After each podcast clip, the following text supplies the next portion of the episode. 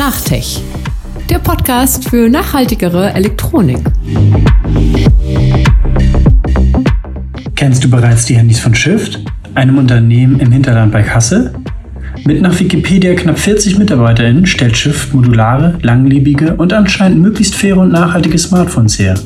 Ich bin hingefahren und habe mit Samuel, einem der Geschäftsführer, gesprochen. Los geht's! Hallo, ich bin Hendrik von den Solarpunks und bin auf der Suche nach Projekten, welche sich herausstechen mit Fairness und Nachhaltigkeit in der Elektronikindustrie beschäftigen. Heute habe ich einen Gast da, der bei Shift arbeitet. Samuel, wer bist du? Was machst du bei Shift? Und was ist Shift? Ja, ich bin der Samuel Waldeck und ähm, ich bin einer der drei Geschäftsführer bei Shift. Gemeinsam mit dem Carsten, meinem Bruder, und dem Rolf, meinem Vater, äh, haben wir Shift vor acht, jetzt gut acht Jahren gegründet.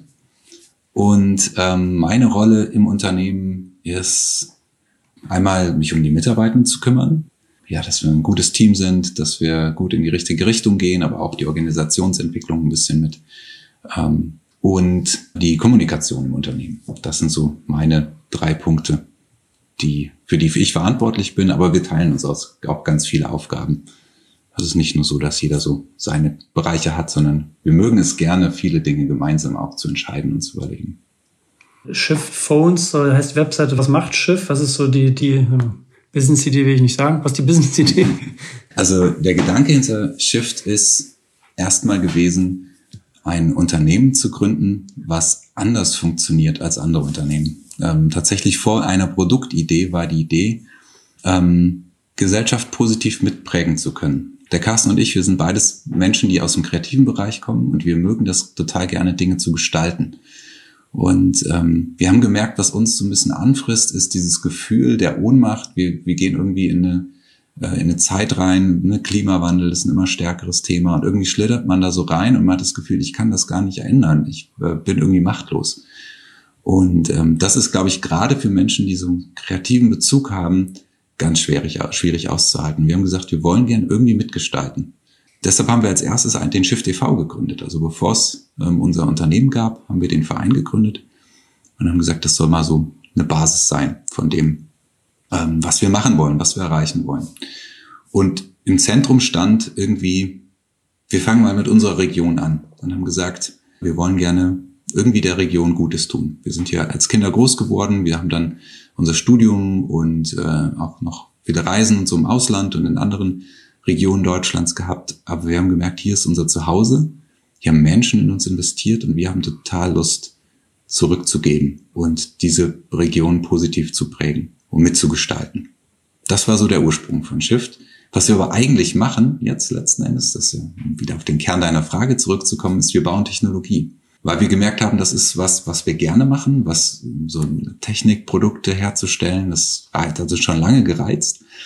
Und das können wir, glaube ich, auch ganz gut, haben viele gute Ideen und haben gesagt, vielleicht kann das ja so ein Motor dafür sein, dass wir mit diesen Produkten Geld verdienen können, was dann das Unternehmen und der Verein benutzen können, um, ich sag mal, Gutes zu tun. Das kann ich ja im Laufe des Gesprächs gerne noch ein bisschen ausführen. Ich finde es ja spannend, dass es denn Telefon geworden ist. Wenn ich zum Beispiel auf eure Webseite gehe, dann springt mir da eine verträumte dörfliche Landschaft quasi ins Gesicht gleichzeitig mit so Explosionszeichnungen von Smartphones. Und äh, wie passt das zusammen, dieses dörflich und Smartphones? Also warum hm. Smartphones? Als wir wieder hier zurück in die Region gekommen sind, haben wir gemerkt, das, was wir brauchen, ist eigentlich nicht unbedingt ähm, so eine urbane Umgebung, sondern dieses dörfliche, gibt uns total viel Raum zur Gestaltung, auch so Freiraum, die Gedanken schweifen zu lassen und äh, Ideen, auch so die Zeit, ähm, weil vieles vielleicht langsamer läuft, diese Zeit wirklich auch Ideen umzusetzen. Und bis wir da hingekommen sind, wirklich Smartphones zu bauen, ist ja auch eine ganz lange Geschichte. Also wir haben mit anderen Produkten angefangen, die viel weniger technologisch waren. Ähm, das waren die ersten Produktideen, die wir hatten, waren so Pflegetücher für Laptops. Ähm, damit haben wir begonnen. Also aus dem textilen Bereich sozusagen ein Produkt, aber eben für, ja, für Laptops, für Geräte und ähm, haben gemerkt, irgendwie der Bereich, der reizt uns schon auch total und wir denken, dass Smartphones zu Produkten geworden sind, die für unser Leben total wichtig sind. Also ich glaube, kein Smartphone-User kann sich gut vorstellen, sein Smartphone wirklich für einen langen Zeitraum nicht mehr zu benutzen, weil es so ein wichtiger Gegenstand geworden ist und so ein zentraler Gegenstand in unserem Alltag. Und wir denken, das ist total wichtig, dass es in diesem Bereich Alternativen gibt zu den bestehenden Produkten, die super sind und die gut sind, ähm, aber vielleicht nochmal mit einem anderen Fokus. Nee, der kann ich mir das vorstellen, wenn ich mir so ein Smartphone ähm, vorstelle. Also einmal sind das ja global agierende Unternehmen wie Apple, Samsung, Huawei. Und mit denen kompetitieren zu ähm, ja, wollen quasi, stelle ich mir sehr, sehr krass vor. Und gleichzeitig sind die Ansprüche der Leute ja auch an Smartphones dadurch diese großen Unternehmen, die halt geprägt haben, auch sehr hoch geworden. Also die Software, die hintersteckt, um die Kameradaten zu verwalten, äh, irgendwie zum guten Bild zu machen, was der User gerne ja. anguckt. Vielleicht da so ein bisschen die Frage hin, wo habt ihr denn das Know-how her, also jetzt ein Smartphone anzugehen? Hm. Ähm, in der Entwicklung ist ja hauptsächlich mein Bruder, der Carsten, auch mit beteiligt. Und ähm, der ist jemand, der auch also neben dem Designstudium auch ähm, sich in Richtung Elektrotechnik weitergebildet hat und auch ähm, Informatik mitstudiert hat und sich da so eine, ich sag mal, ein breites Wissen auch angesammelt hat. Aber vieles können wir auch nicht alleine machen. Ne? Du hast gesagt, Smartphone-Unternehmen sind global agierende Unternehmen. Und das sind ja auch nicht ohne Grund, weil ganz viele Expertenunternehmen damit auch verbunden sind. Also die Smartphone-Lieferkette ist ja auch eine extrem lange Lieferkette. Und ähm, das ist sie, weil eben so viele Expertenunternehmen damit äh, mitarbeiten und da halt die Vernetzung und die Kommunikation mit diesen Unternehmen und mit den Experten aus den Unternehmen auch sehr, sehr wichtig ist. Das heißt, wenn man ein Smartphone baut, kann man nie, also keines der Unternehmen, auch die du eben genannt hast, machen alles alleine, sondern viele kaufen ja Displays ein oder Kameramodule, kaufen Chipsets für die Kamera äh, bei anderen Unternehmen ein, die wiederum Experten sind. Äh, genauso ist es bei uns eben auch. Also wir sind jetzt nicht die Experten in den jeweiligen Details, sondern eher mittlerweile Experten geworden darin, die Dinge zusammenzuführen und eben mit anderen Unternehmen dort zusammenzuarbeiten. Und wir sind da auch reingewachsen. Also ich habe ja eben das, dieses Beispiel mit den Tüchern genannt. Eines der Produktideen, die wir hatten, 2012 war das, war einen Kamerakran mobilen äh, aufzubauen, weil wir Freunde von ähm, ja, schönen Filmaufnahmen sind, ähm, Videoaufnahmen und haben gedacht, was so fehlt, ist, ist so ein Kamerakran, den man ganz simpel mitnehmen kann, der nicht so groß und sperrig ist, sondern ähm, es war auch noch so die Zeit vor den Drohnen. Ne? Mittlerweile würden wir wahrscheinlich viele solcher Sachen mit, mit Drohnen machen. Aber ich gedacht, das ist so, so simpel, einfach so ein mechanisches Produkt. Und dann haben wir das in einem Crowdfunding gestartet und dieses Prinzip Crowdfunding hat uns so begeistert, weil wir es so cool fanden, dass man ein Unternehmen gründen kann, ein Produkt realisieren kann, ohne dass man auf diese nervige Investorensuche gehen muss, ohne dass man sich als Unternehmen in Abhängigkeiten begibt.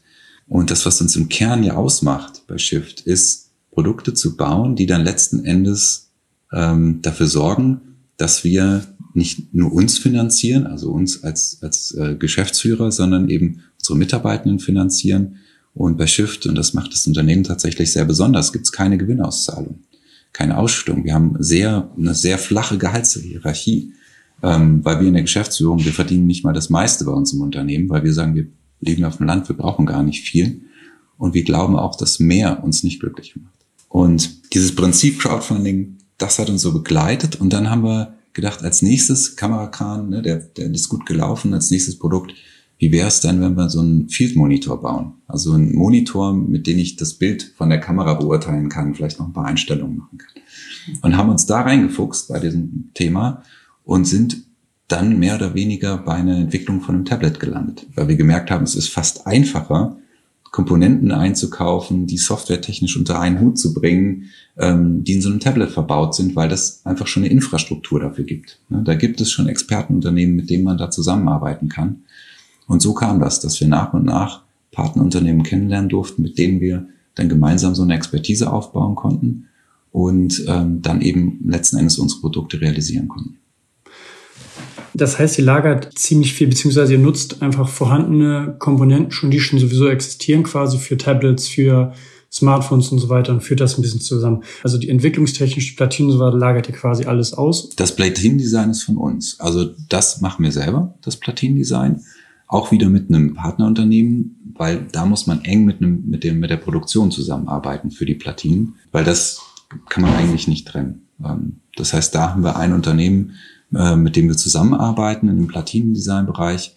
aber das Platin-Design ist komplett von uns, von unserem Team entwickelt und dann nur eben für die Produktion dann optimiert nochmal mit, mit dem entsprechenden Partner. Und was wir auslagern, sind eben Komponenten wie die Kamera, das Linsensystem. Ne? Da sind wir noch keine Experten. Ähm, wir versuchen aber immer mehr dieser Bereiche auch zu erobern und äh, immer mehr auch, auch ähm, Know-how dann intern im Team zu haben. Am Anfang haben wir zum Beispiel auch die Software auslagern müssen, weil wir keine Entwickler hatten oder selber sind, ähm, die, die Android-Experten sind und haben dann ähm, die Software von externen Unternehmen machen lassen, entwickeln lassen, haben dann aber schnell gemerkt, das ist, wird unseren Ansprüchen gar nicht gerecht und auch dieser Langfristigkeit, wirklich lange Software-Updates anbieten zu können, wird es nicht gerecht und wir brauchen unser eigenes Team da und haben das dann über die Jahre aufbauen können. Vom Entwicklungsprozess her, welche, welche Sachen sind dann quasi bei Shift? Also welche Sachen macht ihr selber? Weil du hast mich gerade auf dem Gelände rumgeführt, das war ähm, ja sehr beeindruckend. Und für einen Smartphone-Hersteller hätte ich gedacht, dass es dort irgendwie ein bisschen eine Gewerbehalle gibt oder irgendwas Großes. Und das sind halt alles kleine, ähm, süße Fachwerkhäuser, wo ich eigentlich von der Größe gedacht hätte, dass das ganze Dorf quasi so ein Campus wäre, wo die Entwickler arbeiten, um so ein äh, Smartphone zustande zu kriegen. Was ist bei euch quasi an der Entwicklung vom Smartphone? Also da muss man auch wieder trennen, was ist bei uns hier vor Ort, bei uns im Dorf mhm. und was verteilt sich über ganz Deutschland, aber auch Europa. Ähm, also ähm, Softwareentwickler zum Beispiel haben wir in ganz Europa sitzen, ähm, weil die müssen nicht hier sein. Ne? Die können überall sein. Auch vor Corona durfte bei uns schon jeder, wenn er wollte, im Homeoffice arbeiten. Und deshalb ist es so, dass die Hälfte des Teams gar nicht hier vor Ort ist. Die sitzt äh, in ganz Europa verteilt. Ähm, ungefähr 20 Personen und ähm, 20 Leute sind eben hier vor Ort bei uns. Und das sind hauptsächlich die Dinge, ähm, die du jetzt auch gesehen hast, den Versand, ähm, ne, wo einfach Menschen hier sein müssen, die Reparatur, wo Menschen vor Ort sein müssen und Sachen reparieren müssen. Das kann man nicht aus dem Homeoffice machen. Oder nicht so einfach. Geht schon auch, aber nicht so einfach. Und die Entwicklung, die ist aber auch wieder über ganz Deutschland verteilt. Das heißt, sitzen auch die Hardware-Entwickler sitzen in ganz Deutschland verteilt und eben auch ein Team in China ähm, angekoppelt an unsere Produktion dort, die dann ja auch nochmal ein weiterer Standort ist. Also ich glaube, würde man alles zusammenfassen, hätte man auch ein größeres Volumen quasi. Aber dadurch, dass es bei uns so ähm, verteilt ist, wirkt das jetzt hier im Ort erstmal gar nicht so groß. Ne? Dann begrenzt sich das auf so drei, vier, fünf Häuschen. Es ist ja nicht nur die Entwicklung eines Smartphones, sondern eines nachhaltigen Smartphones bei euch. Mhm. Ähm, ihr sagt, ihr möchtet quasi im Prozess so wenig wie Schaden wie möglich anrichten. Magst du in Kürze die Punkte aufzeigen, die euch dabei wichtig sind? Ja, wir haben versucht, ein Prinzip zu entwickeln, weil wir gesagt haben, von Anfang an, wir wollen als Unternehmen auf der einen Seite einen positiven Wandel bewirken und haben gesagt, dann können wir auf der anderen Seite aber nicht massiv Schaden anrichten. Ne? Und in der Smartphone-Produktion, eigentlich in jeder Produktion, überall, wo ich Dinge entnehme, der Natur entnehme, richte ich ja Schaden an. Wir haben gesagt, das soll ein ganz wichtiges Anliegen sein, ähm, so wenig Schaden wie möglich anzurichten und auf der Umkehrseite so viel Gutes zu tun können mit dem Unternehmen wie möglich wir haben gemerkt, dieses Prinzip, ne, es geht so in, in, zwei Richtungen und wir haben gedacht, hey, das ist so ein bisschen wie so eine Umarmung. Wenn ich so meine Hände auseinandernehme, das eine ist die eine Seite, das andere die andere. Er sagt, das ist wie so eine Umarmung, deshalb nennen wir das Prinzip, was wir erreichen wollen, die Umarmung der Lieferkette. Und das ist auf der einen Seite zu gucken, wo kommen denn Rohstoffe beim Smartphone her? Gar nicht bei uns, sondern generell. Und wo richten sie Schaden an? Und dann an den Stellen zu wirken, unabhängig von unserer Lieferkette ähm, sondern wirklich zu gucken, wo sind die Pain Points gerade in der Welt, ähm, was so den Bergbau, die äh, Abbaubedingungen angeht. Und dann zu gucken, können wir als Unternehmen direkt was ändern und wenn nicht, können wir über Partner irgendwas ändern. Also gibt es schon Experten vor Ort, die Dinge verändern, die wir unterstützen können in deren Arbeit. Weil man gerade auch mit so einem kleinen Team ja gar nicht alles machen kann. Ne? Du, äh, man kann immer nur auf einer Hochzeit tanzen. Und deshalb ähm, ist es so, dass wir uns Experten suchen, ähm, und mit denen zusammenarbeiten, die uns unterstützen darin, einmal wieder die andere Seite der Lieferkette zu betrachten und Dinge positiv zu machen. Auf der anderen Seite aber auch zu gucken, wo sind NGOs, die schon den Menschen helfen, wo der Schaden längst entstanden ist. Weil es ist ja immer beides. Ne? Es ist immer einerseits den Schaden, den ich durch meine Lieferkette anrichte und der Schaden, der einfach schon da ist, dadurch, dass diese ganze Industrie da ist. Und da versuchen wir eine gute Mischung zu geben. Und da ähm, sind wir noch nicht an dem Punkt, wo wir gern wären. Ähm, das sage ich ganz ehrlich. So, wir können nicht sagen, ja, wir sind komplett 100% fair und es läuft alles gut, weil wir keine zu 100% transparente Lieferkette haben. Ähm, aber deshalb versuchen wir jetzt zu sagen, okay, nehmen wir mal ein Beispiel. Ähm, das Beispiel Gold. Da ist es so, dass wir gerade im Forschungsprojekt sind. Das nennt sich Loopphone. Es geht eigentlich noch ein bisschen mehr um Kreislaufwirtschaft als um das Thema Ressourcen. Aber da gucken wir auch, wie viel Rohstoffe stecken denn in unseren Smartphones tatsächlich drin. Und da haben wir analysiert mit einer Neutronenaktivierungsanalyse, wie viel Gold ist denn drin. Jetzt wissen wir ungefähr, in unserer gesamten Firmengeschichte haben wir irgendwas zwischen 150 maximal 200 Gramm Gold verbraucht. Und ähm, haben überlegt, okay, was für einen Wert hat denn dieses Gold? Also was für einen potenziellen Schaden könnten wir damit auch angerichtet haben? Und versuchen, um Vielfaches mehr von dem, was wir in Schaden angerichtet haben können, zu investieren, um ähm, das wieder gut zu machen. Das ist aber nur die eine Seite. Die andere Seite muss immer sein, Transparenz in der Lieferkette herzustellen. Ähm, und das ist, muss finden wir in so einem, in so einem, ähm, in so einer Dialektik stattfinden sozusagen, dass beides passiert. Und deshalb versuchen wir auch, um jetzt auf die andere Seite der Lieferkette einzugehen, unsere Lieferketten immer transparenter zu bekommen. Wir sind aktuell bei Tier 3, teilweise Tier 4, ja, die wir transparent haben, die wir auch veröffentlichen, wo man reingucken kann, in unseren Wirkungsbericht sehen kann, ähm, mit welchen Partnerunternehmen wir dort zusammenarbeiten. Wobei das auch ein Bereich ist, der sich schnell ändert. Also Smartphone-Markt ist ein sich sehr schnell wandelnder Markt. Ähm, das ist auch eine ziemliche Aufgabe, das immer wieder neu nachzurecherchieren, neu nachzuverfolgen. Aber das, was jetzt gerade im Wirkungsbericht ist, der ist ja noch von 2019, das ist quasi eine Ist-Aufnahme von damals. Mittlerweile haben sich ein paar Dinge verändert. Da arbeiten wir gerade dran in einem neuen Wirkungsbericht, den wir dann als, ähm, weil wir gerade in einem Prozess der Zertifizierung sind, hin zu einem äh, gemeinwohlorientierten Unternehmen, also GWÖ-Unternehmen, und ähm, da ist es eben auch Maßgabe, dass man da eben so eine externe Prüfung auch macht. Da wird das Ganze nochmal deutlich vertiefender ähm, behandelt und auch transparenter noch gemacht, gemacht werden können. Aber auch dies, dieser Berichtsstandard ist immer alle zwei Jahre. Das heißt, so ein ganz aktuell ist dann ähm, so eine Lieferkettenanalyse natürlich nie, sondern immer irgendwie eine Ist-Aufnahme von einem bestimmten Zeitraum. Ja, du hast gerade sehr viele Sachen auf einmal, auf einmal erwähnt. Also wir waren ja, so ein komplexes Thema. In meinem Fragekatalog sind wir eigentlich noch bei Entwicklung.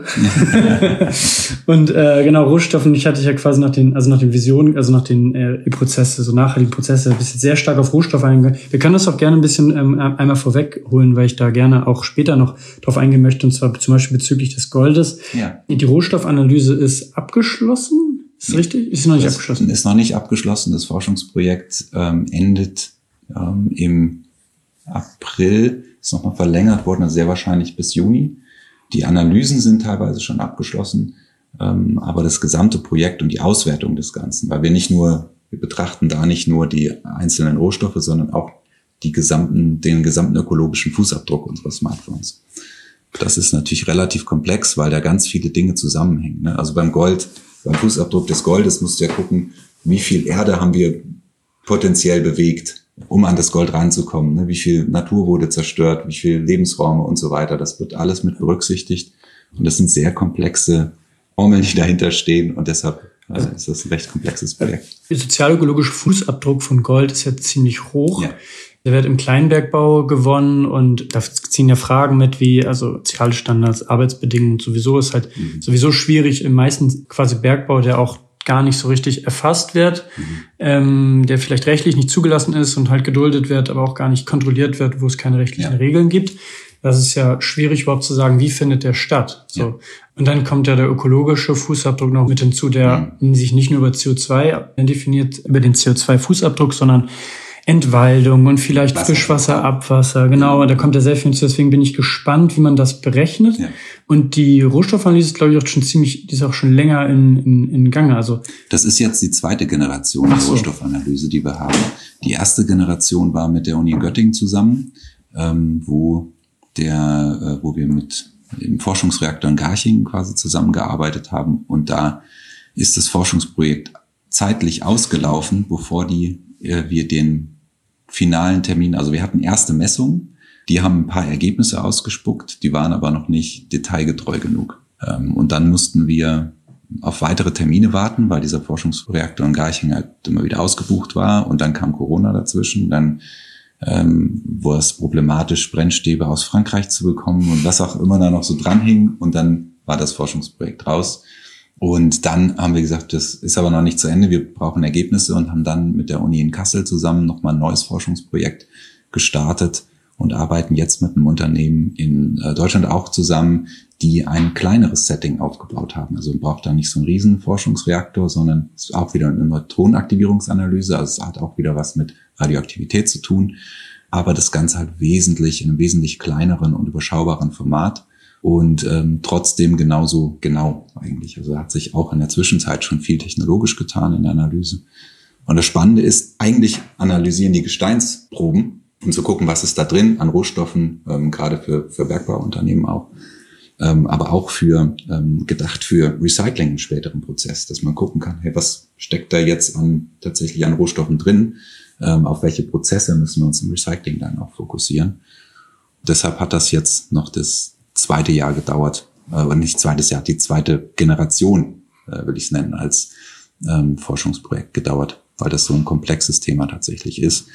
Und das fand ich auch spannend, dass die Experten, mit denen aus der Uni in Kassel, mit denen wir zusammengearbeitet haben, die gesagt haben, Neutronenaktivierungsanalyse mit Smartphones hat einfach noch nie jemand gemacht. Also auch die Uni Göttingen, mit dem wir vorher das Forschungsprojekt hatten, haben gesagt, hey, normalerweise machen wir da, also das macht keiner, das ist jetzt Neuland. Das, hat, ähm, das kennt man ja von Forschung, ne? Denn weil da, wo du Neuland betrittst, ist es halt relativ komplex, weil es Grundlagenforschung ist. Hm, dann ist ja nochmal spannender bezüglich des Berichtes, also auch allgemein, wie das, was man da an Informationen auch für weitere Entwicklungsprozesse rausziehen ja. kann.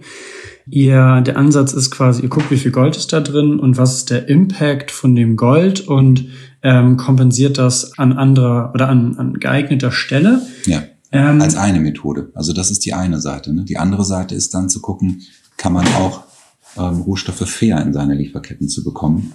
Auch wieder um Kompensierungsmodelle, aber das ist eben diese Dialektik, von der ich gesprochen habe, dass wir beides gerne machen wollen, weil wir beides wichtig finden. Eine Frage ist mir dabei aufgekommen, muss ich ehrlich sagen. Ich habe mir den Wirkungsbericht 2019 habe ich mir angeguckt mhm. und vor allen Dingen mit Blick auf die Initiativen, die ihr unterstützt, weil von der Art und Weise her nehme ich an, dass ihr Initiativen unterstützen wollt, die vor Ort aktiv sind oder vielleicht indem man das, das Thema dann auch angehen kann. Jetzt gerade ist es ja zum Beispiel aktuell, dass wir mit dem, mit dem Liefer, mit dem EU-Lieferkettengesetz, ähm, das ist quasi jetzt in die in die Umsetzung geht langsam. Und ich frage mich, also aus meiner Perspektive ist das ja unglaublich wichtige Arbeit. Nun habe ich die Initiativen, die ihr quasi fördert. Mhm. Da gibt's wenige Initiativen, die aktiv Unterstützer dieser, dieser Initiative Lieferkettengesetz ja. sind.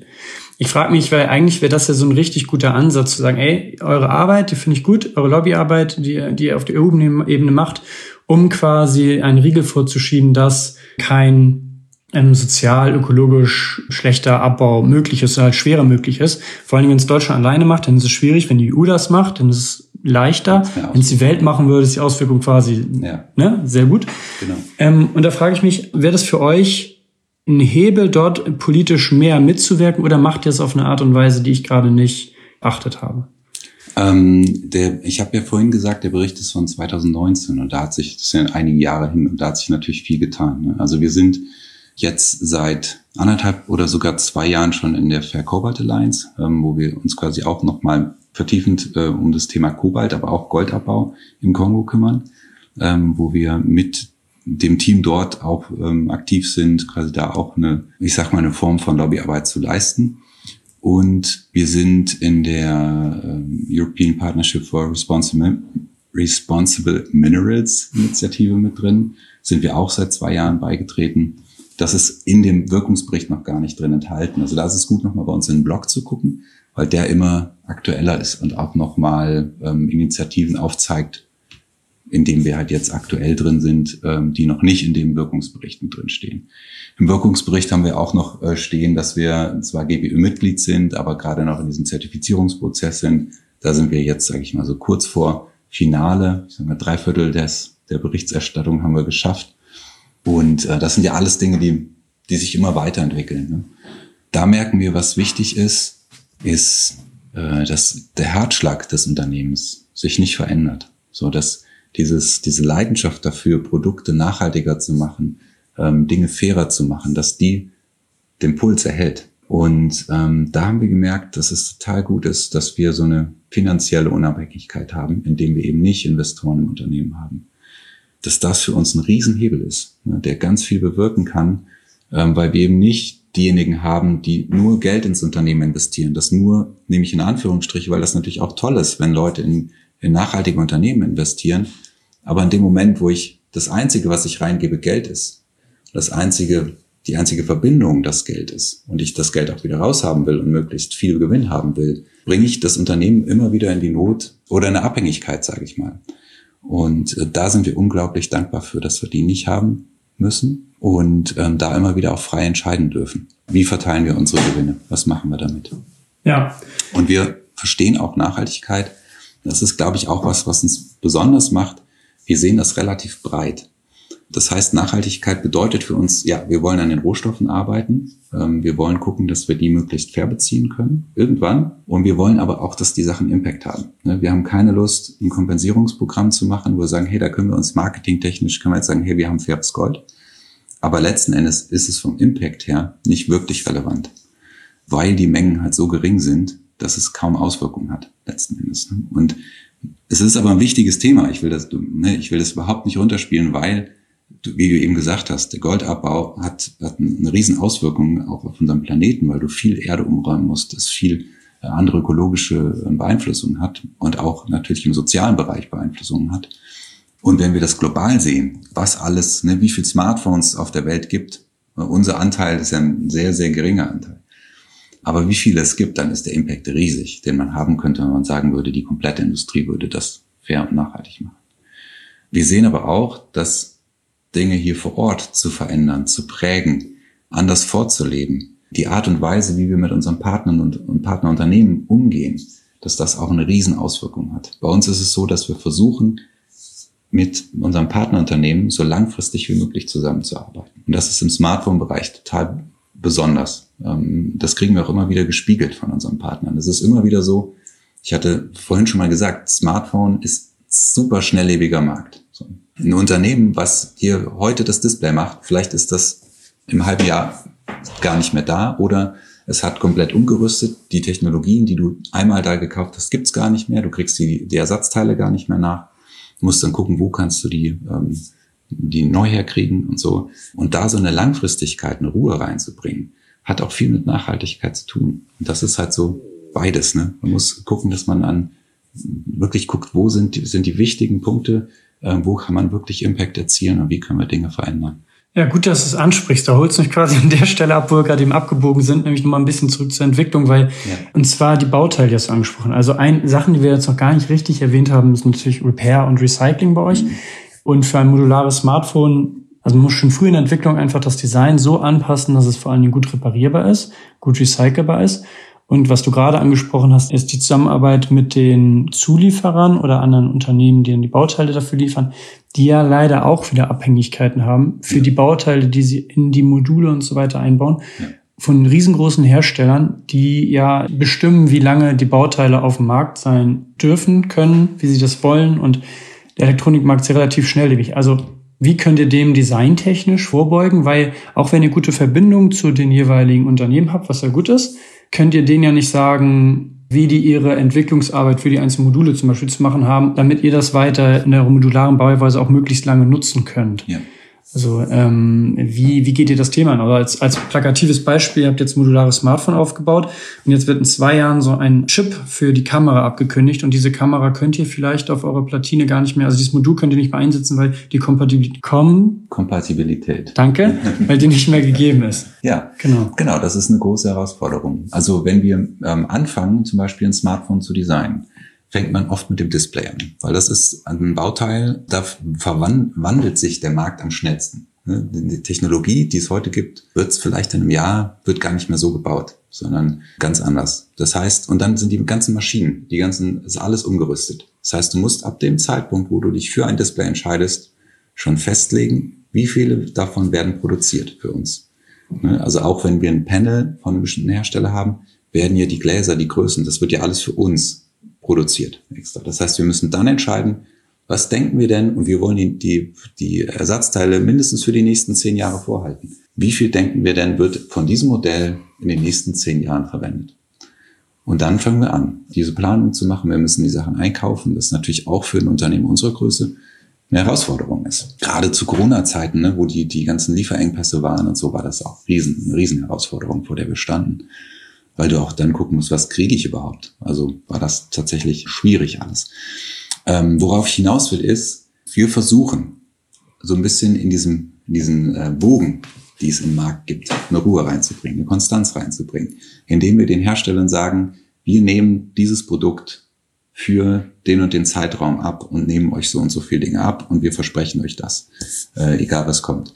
Äh, oder aber wir kaufen die vorher schon komplett ein. Und dass wir dann auch schon sagen, wir versuchen das auch, diese Technologie schon in die nächste Generation mit reinzunehmen, ähm, der Smartphones, die wir entwickeln. Zum Beispiel, wo, wo wir es gut hinbekommen, ist beim Akku. Den können wir ja für unsere Geräte komplett designen. Der ist bei uns auch ganz einfach werkzeugfrei entnehmbar. Und da haben wir jetzt eine Akkugröße, also jetzt für das Shift 6 MQ und auch für die nächste Generation, das Shift Phone 8, was wir planen. Die werden die gleichen Batterien bekommen. Die Tastatur von, äh, unsere Bluetooth-Tastatur für das Shift 13 MI, für das Shiftbook, ähm, die hat die gleichen Batterien. Das heißt, wir haben ein Bauteil für ganz viele verschiedene. Das gerade bei Akkus macht das auch super viel Sinn, weil die kann man ja nicht ewig lagern. Ne, wir können ja jetzt nicht sagen, gut, wir kaufen jetzt irgendwie Hunderttausende von den Akkus ein und die können wir für die nächsten zehn Jahre verwenden, sondern die müssen wir halt regelmäßig nachproduzieren. Und da versuchen wir unser Bestes zu tun, damit mit den Herstellern zusammenzuarbeiten und ähm, eine lang, möglich mehr Langfristigkeit reinzubringen. Und Feedback, was wir immer wieder bekommen, ist, dass die Unternehmen uns sagen, hey, ihr seid so einer unserer kleinsten Kunden, aber wir arbeiten unglaublich gerne mit euch zusammen, weil ihr nicht fragt, was ist denn der günstigste Preis. Ihr fragt nicht, äh, hier, das haben wir da und da aber für den Preis gekriegt, da müsst ihr nachziehen. Oder wenn wir mal Schwierigkeiten haben in der Lieferung, dann müssen, wir keine Strafgebühren bezahlen, sondern wir, wenn wir die Ware bekommen, dann bekommen wir, dann, dann zahlen wir halt auch den, das, was es kosten sollte. Ähm, und das finden sie einen sehr fairen Umgang. Und da merken wir, bekommen wir auf einmal auch einen Zugang, dass wir fragen können, hey, nach Zertifikaten zum Beispiel. Ne? Das war anfangs einfach nicht möglich, weil wir gucken mussten, dass wir einfach irgendeinen Partner finden, der mit uns zusammenarbeitet. Natürlich haben wir die uns besucht, ne, selber besucht die Unternehmen, uns ein Bild vor Ort gemacht davon. Aber wenn das gerade auch kleinere Unternehmen waren, die sich Zertifikate nicht leisten konnten, da wo die Bedingungen vielleicht viel besser sind als bei den großen, aber die können sich halt nicht leisten, Zertifikate zu bekommen, dann war das halt auch nicht möglich. Gehen wir nochmal zurück zur, zur Nachhaltigkeit und zwar Richtung Transparenz. Ich merke das auch, wenn wir miteinander reden. Also das kommt sehr, also es kommt sehr authentisch rüber, dass dir das ein wirkliches Anliegen ist. Mhm. Ich bin ein bisschen, also als ich da äh, das erste Mal auf eure Webseite ging, hat mich das sehr verwundert, dass dort zum Beispiel kein Über uns ist. Alles, worüber wir quasi reden, kann man ja auch irgendwie zusammenfassen in ein Selbstverständnisse, in, ja, in woran man gerade arbeitet. Man kann dort eigentlich noch sehr viel machen, weil also ich bin da sehr schnell skeptisch. Greenwashing hat mich da einfach sehr sensibel gemacht bezüglich Transparenz. Mhm. Also ich sehe die Blogs, aber bei den Blogs muss man auch wirklich also die Informationen ja gezielt suchen, die man so findet. Diesen Wirkungsbericht, der ist von 2019 schon ein bisschen älter. Also jetzt quasi bald vier Jahre alt, der sagt, es gibt bald einen neuen. Wie geht ihr damit um, mit diesem Thema Transparenz einfach? Mhm. Das ist so diese Frage, die dann auf jeden Fall ins Gesicht gesprungen ist, ja. quasi als erstes. Das hat immer auch was mit den Kapazitäten zu tun, die man im Unternehmen hat. Und das ist uns ein wichtiges Anliegen. Wir wollen gerne die Zeit darin investieren, Menschen, die nachfragen, denen auch Einblicke zu geben und, und auch zu zeigen, ja, wir sind offen. Ähm, wir versuchen so ehrlich und so transparent wie möglich ähm, zu zeigen, wie wir agieren. Und ähm, dafür nehmen wir uns total gern Zeit. Auf unserer Webseite, also mein Eindruck war jetzt, das findet man schon, wenn man es möchte. Ähm, also es gibt ja den Bereich Impact bei uns, ähm, wo es genau um den Teil geht. Was zeichnet es aus? Da findet man auch den Wirkungsbericht, aber auch nochmal einleitende Texte dazu. Und wir haben halt gedacht, wie können wir das denn so richtig gut machen? Und daran arbeiten wir jetzt gerade. Wir finden die GWÖ-Berichterstattung. Also sie haben GWÖ, Gemeinwohlökonomie, Ökonomie, die haben so, ein, so eine Matrix erstellt, wo sie versucht haben, Unternehmen für alle Branchen, und das ist eine große Herausforderung, also eine Matrix zu entwickeln für alle Branchen, um Transparenz darstellen zu können. Deshalb haben wir diesen ersten GW-Bericht 2019, den haben wir auch angelehnt schon mal an diese Berichterstattung, an diese Matrix, haben immer versucht, schon Verweise zu den unterschiedlichen Punkten zu stellen, aber auch so ein bisschen für uns als Vorarbeit für das, was wir jetzt gerade noch machen, äh, indem wir wirklich genau in die Details gehen und ähm, dann in jedem Bereich ausführlich berichten können, was wir wo, wie machen und welche Partnerschaften wir wo haben, dass es wirklich alles richtig gut einsehbar ist.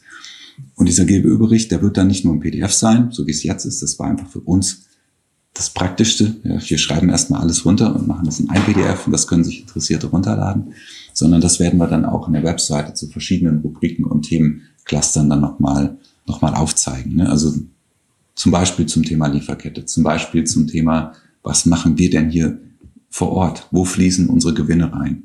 Was beschäftigt uns als Unternehmen, ähm, was, was unsere, unsere Strukturen angeht, unsere Organisationsstrukturen. Wo sind wir, wo wollen wir hin? Ähm, so dass man das transparent einsehen kann. Bis das fertig ist, wird es wahrscheinlich noch, ich, ich schätze, ich hoffe, ein Vierteljahr, dass, dass wir das dann hinbekommen haben, dass wir das dann wirklich so hübsch äh, übersichtlich auf der Webseite haben. Bis dahin muss man uns fragen. Da muss man, wenn man irgendwie ein Anliegen hat, auf uns zukommen, so wie du das ja auch gemacht hast. Sagt, hey, das interessiert mich, da will ich nachhaken, könnt ihr mir dann Einblick geben? Und dann versuchen wir das so gut wie möglich zu machen. Wir versuchen auch überhaupt ähm, so transparent wie möglich zu sein für Journalistinnen und Journalisten, die nachhaken. Also wir haben ähm, jetzt schon mehrmals auch Besuche in unserer Fertigung in China gehabt, wo wir einfach gesagt haben, kommt vorbei, guckt euch an. Ähm, ihr könnt unsere Mitarbeiter mit jedem sprechen, ihr könnt ähm, äh, den Fragen stellen, wie es denen da geht und ob das wirklich alles so stimmt, wie wir das behaupten. Ähm, und das ist für uns die beste und ehrlichste Form der Transparenz. Aber das kann man ja als großes Unternehmen gar nicht leisten, weil dann Strukturen so komplex werden, dass man da gar nicht einfach mit jedem sprechen kann. Ne? Aber das können wir halt in einem kleinen Rahmen viel besser leisten. Und deshalb finden wir das eigentlich auch charmant, dass das so ähm, direkt zugänglich sein kann. Du nimmst dir die Zeit für uns, das ist sehr, finde ich sehr nett. Vielleicht aber tatsächlich jetzt nochmal eine kritische Nachfrage, mhm. nämlich wie ordnest du die Wichtigkeit von zum Beispiel einem neuen Wirkungsbericht ein, der vier Jahre her ist, wenn ich gleichzeitig sehe, dass sie an sehr vielen technischen Geräten arbeitet. Also sie gibt jetzt ja schon das achte Telefon raus, ihr habt ein iPad, ich habe gesehen, ihr habt Kopfhörer. Ihr seid ein relativ kleines Unternehmen. Ist die Absicht dahinter wirklich, dass ihr auch sehen müsst, wo ihr bleibt, sag ich mal, hart gesagt, weil ihr halt ähm, euch da breiter aufstellen wollt? Und leidet darunter die Nachhaltigkeitstransparenz etwas oder was ist dein Kommentar dazu? Hm. Bei uns ist es ja immer so, wir tun das, was wir uns leisten können. Also bei uns gibt's, ähm, wir machen nichts auf Punkt. Wir haben keine Investoren. Wir haben eben nur Crowdfundings, wo wir die Produkte drüber finanzieren oder die Produkte und davon leben wir. Und alles, was wir tun können, äh, wo wir äh, auch die Kapazitäten in das Team stecken müssen, wie zum Beispiel eine Berichterstattung. Also wir haben jetzt einen Mitarbeiter, der ist zum Beispiel angestellt für die GWÖ-Berichterstattung. Der arbeitet da jetzt schon seit ja, anderthalb Jahren dran. Eine volle Stelle, die wir ne, finanzieren. Das ist eine Menge Geld, ähm, weil das ja auch Personen sind, die die ähm, ja die die einen guten Abschluss haben müssen, die äh, ne, entsprechend Gehalt dann auch bekommen. Und das investieren wir. Und mehr ist gerade einfach für uns nicht drin, darin zu investieren. Ähm, und das ist halt immer so dieses, dieses Problem, jetzt für einen großen Hersteller, da jemanden hinzustellen oder eine ganze, ein ganzes Bataillon an Mitarbeitern hinzustellen, die da irgendwas zusammenschreiben, ist überhaupt kein Problem. Ähm, für uns ist es halt schon ein größeres Problem oder eine größere Herausforderung. Aber deshalb halt auch dieser direkte Zugang, zu sagen, hey, das können wir nicht so gut und nicht so schnell, aber wir können halt einen transparenten oder einen direkten Zugang zu uns geben und man kann eben direkt mit uns sprechen und uns Fragen stellen zu den bestimmten Themen. Da würde ich mir manchmal auch mehr Geschwindigkeit wünschen, tatsächlich. Aber wenn man keine Abhängigkeiten haben möchte, dann muss man gucken, dass man auf der anderen Seite irgendwie auch Geld verdient. Und ähm, gerade das letzte Jahr war auch sehr herausfordernd. Also wir haben gemerkt, durch die Inflation ist es so, dass viele Menschen einfach gut gucken müssen, wo sie mit ihrem Geld investieren und dann eben doch eher zu Billigprodukten ähm, greifen, egal ob das jetzt Lebensmittel sind oder Klamotten, die sie tragen oder was auch immer, ähm, als das in Nachhaltigkeit zu investieren. Und ähm, das haben wir auch bei vielen befreundeten Unternehmen gemerkt, die, sind, die auch in so einem Bereich tätig sind, in ganz unterschiedlichen Segmenten letzten Endes, aber ähm, dass es für sie auch schwierig war das letzte Jahr. Wir hatten auch ne, beim Shift von 8, dass wir jetzt das Crowdfunding gestartet haben, das haben wir schon länger vor, das auch zu machen. Und haben uns gefragt, nehmen das die Leute überhaupt an in dieser Zeit? Investieren die Leute noch in Crowdfunding? Weil das ja auch unsicher ist. Ne? Ähm, wir sind ein kleines Unternehmen. Kriegen wir das überhaupt hin in dem Zeitraum, den wir vorgeben? Äh, und da sind wir unglaublich dankbar über die Menschen, die uns da supporten und unterstützen und die sagen, das ist genau die Abhängigkeit, die wir uns wünschen. Ähm, das greife ich gerne nochmal auf. Und zwar zum Thema Rechtsform. Finde ich unglaublich spannend. Ihr seid eine GmbH, ihr seid losgelöst von Investoren, ihr finanziert euch ähm, über Crowdfunding und könnt auch selbstständig entscheiden. Ihr sagt Sinnmaximierung statt Gewinnmaximierung. Was sind die Überlegungen dazu, dass ihr eine Stiftung machen wollt? Das habe ich ein paar Mal gelesen, auch schon vor ein paar Jahren einmal. Wie sind da die Überlegungen, dort eine andere Grundlage quasi für äh, Unternehmen zu schaffen? Ja, ähm, es ist so, dass wir als Geschäftsführer und, und ja auch Gesellschafter, wir sind ja beides, ähm, gesagt haben, wir denken nicht, dass uns Shift gehört oder gehören sollte. Eigentlich sollte ein Unternehmen allen Menschen gehören. Das wäre die beste und gerechteste Form. Ähm, wir brauchen auch nicht, ähm, nicht die Gewinne und nicht, weil wir schon so viel Geld hätten, sondern einfach, weil wir nicht mehr brauchen. Wir denken, wir haben, ne, man kann unser Gehalt auch bei uns im Wirkungsbericht einsehen. So, das, das ist, reicht uns ähm, zum Leben. Ähm, und mit mehr werden wir nicht glücklicher. Deshalb brauchen wir auch keine Firmenanteile, die wir dann verkaufen oder so. Wir wollen auch keine Firmenanteile vererben. Und nicht, weil wir unsere Kinder nicht mögen, sondern weil die einfach machen dürfen, was sie wollen. Und wir wollen die gerne supporten, also dass aus ihnen stabile Persönlichkeiten werden und ähm, ne, so gut es geht und dass sie einfach dann in die Richtung gehen können. Wenn irgendwer unserer Kinder sagt, hey, wir wollen gerne Shift äh, später machen, dann dürfen die da total gerne reinwachsen. Aber wir vererben es nicht. Ähm, es ist kein kein Blutrecht heißt es, glaube ich, dann. Ne? Weil wir denken, Shift müssen die Menschen machen, die es auf dem Herzen tragen. Ähm, und die in diesem Sinne das Unternehmen auch weiterführen werden. Und die Menschen bekommen das Unternehmen geschenkt. Das wird dann nicht verkauft, sondern wird einfach weiter verschenkt. Weil wir auch denken, letzten Endes, wir empfinden es auch so als Geschenk. Ne? Wir haben, wir haben mit Mühe und Not am Anfang diese 25.000 für die GmbH-Gründung zusammenkratzen können. Weil wir gesagt haben, das mit der GmbH verbauen wir uns erstmal nichts. Wenn wir die Anteilseigner sind, können wir unsere Anteile jederzeit in irgendwas anderes überführen und so weiter. Das äh, ist dann kein Problem mehr. Wenn man dann Investoren mit drin hat, geht's nicht mehr. Ne? Die, ein Investor wird nicht sagen, ich verschenke meine Anteile. Wahrscheinlich, nehme ich mal an. Genau. Und deshalb ist es für uns so ein Sprungbrett, nenne ich mal, oder so ein Ausgangspunkt hin zu einer Rechtsform, die wir uns wünschen würden, die es aber so noch nicht gibt. Ähm, es gibt ja ähm, quasi das Unternehmen in Verantwortungseigentum, wo wir denken, das geht schon am dichtesten dahin zu dem, was wir uns wünschen würden. Aber manche Sachen finden wir, sind noch nicht so rechtssicher umgesetzt. Also wir haben ja nur den einen Schuss. Wir können ja nur einmal sagen, wir verschenken unsere GmbH-Anteile. Wenn die erstmal in einer anderen Rechtsform drin sind und wir dann keinen Zugriff mehr haben, können wir da auch nichts mehr machen. deshalb ist es jetzt für uns noch so ein Konstrukt und ähm, da müssen die Leute uns erstmal vertrauen und sagen, ja, ich, ich nehme denen das ab. Aber deshalb erzählen wir das auch an so vielen Stellen wie möglich, weil sonst äh, würden wir auch das Vertrauen unserer Kunden, Kundinnen und Kunden verlieren, wenn wir nicht unser Versprechen da einhalten würden. Und ähm, genau, das ist so für uns gerade die Ausgangslage. Stiftung war eine Idee, aber auch Stiftungsrecht ist in Deutschland einmal super kompliziert, ähm, super teuer, eine Stiftung umzusetzen und auch noch nicht das, äh, der Weisheit letzter Schluss, weil Stiftungen, so, sollte es hart auf hart kommen, kann eine Stiftung vom Staat übernommen werden. Das war, es fände ich jetzt überhaupt nicht schlimm, weil ich ein gewisses Grundvertrauen in unsere Bundesregierung habe. Aber wenn man sich überlegt, wie es bei uns vor 70 Jahren in Deutschland aussah, da war es eben so, dass Stiftungen einfach dann verstaatlicht wurden und äh, dann quasi einem Zweck zugutekommen, wo wir sagen würden, da wollen wir gar nichts mit zu tun haben. Ne? Wir wollen nicht, dass irgendwie äh, eine rechtsradikale Gesinnung oder überhaupt irgendeine eine radikale Gesinnung, das, was wir aufgebaut haben, dem zugutekommt, sondern wir wollen gerne, dass es einfach allen gehört. Und da sind wir gespannt, was ist, wie sich das entwickelt und was man da noch machen kann. Und ähm, das heißt, ihr wartet auf eine geeignete Rechtsform, um das ja. umzusetzen, was ihr genau. machen könnt. Okay. Das, das fasst gut zusammen. Aha. Ja. Samuel, zum Abschluss an dich noch eine Frage und zwar aus deiner persönlichen Perspektive, was ist so eine Sache, die in der Elektronikbranche fehlt und eine vielleicht, was gut läuft?